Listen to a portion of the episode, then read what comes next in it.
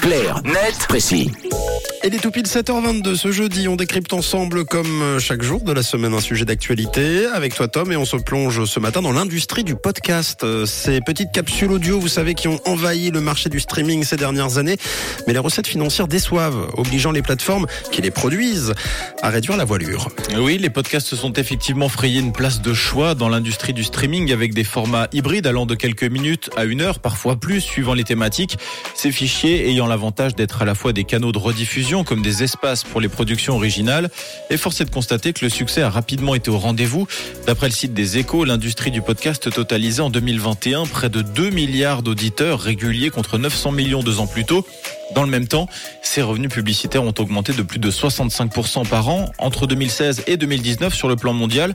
Des chiffres corroborés par The Hollywood Reporter qui parle du succès des podcasts exclusifs de la plateforme Spotify qui représente 20% de l'audience alors qu'il ne représente que 0,05% pardon de tout le contenu disponible sur la plateforme musicale.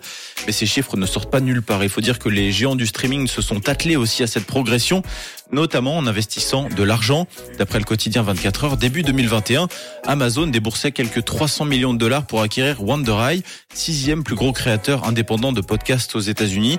Spotify a même dépensé plus d'un milliard de dollars ces dernières années pour produire des contenus originaux, mais également pour s'offrir des grands noms tels que Michelle Obama, Kim Kardashian ou encore le couple Harry et Meghan. Le succès est au rendez-vous, mais la rentabilité un petit peu moins. Exact, certaines plateformes ont revu leur copie face à un format qui cartonne, mais davantage sur les retombées d'audience que sur les retombées retombées financières.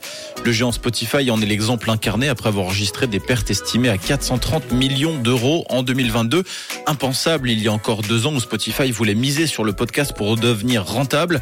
Et le 24 heures nous apprend par-dessus le marché qu'en fin d'année dernière, la plateforme a renoncé à produire plus d'une dizaine de podcasts inédits et s'est séparée de 600 salariés, dont certains justement issus de ses activités liées au programme audio.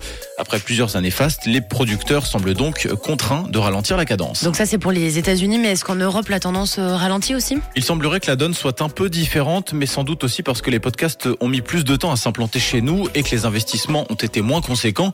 Peut-être alors que dans 10 ans, nous vivrons ce que vivent les Américains en ce moment avec une sorte d'essoufflement du modèle économique malgré la popularité du programme. Mais en attendant, les chiffres ne montrent pas vraiment de signes de faiblesse. Les taux d'écoute chez nos voisins français ont par exemple bondi de 387% entre septembre 2021 et septembre 2022.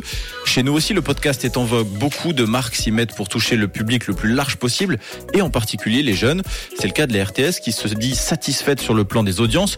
Son adjoint à la direction du département Société et Culture a par ailleurs confié au quotidien 24 heures qu'il croyait toujours clairement au potentiel de développement du podcast natif et à cette capacité à se distinguer sur le marché. Preuve en est, les budgets en 2022 ont été augmentés du côté de la RTS. Le podcast aura donc encore quelques beaux jours devant lui. C'était clair, net, précis avec toi, Tom. Quelle belle mise en, avis, euh, en abîme. Hein. Tom nous parle du podcast et c'est à réécouter en podcast sur euh, rouge.ch et sur l'application Rouge App que vous téléchargez. C'est gratuit. Une couleur. Une radio. Rouge.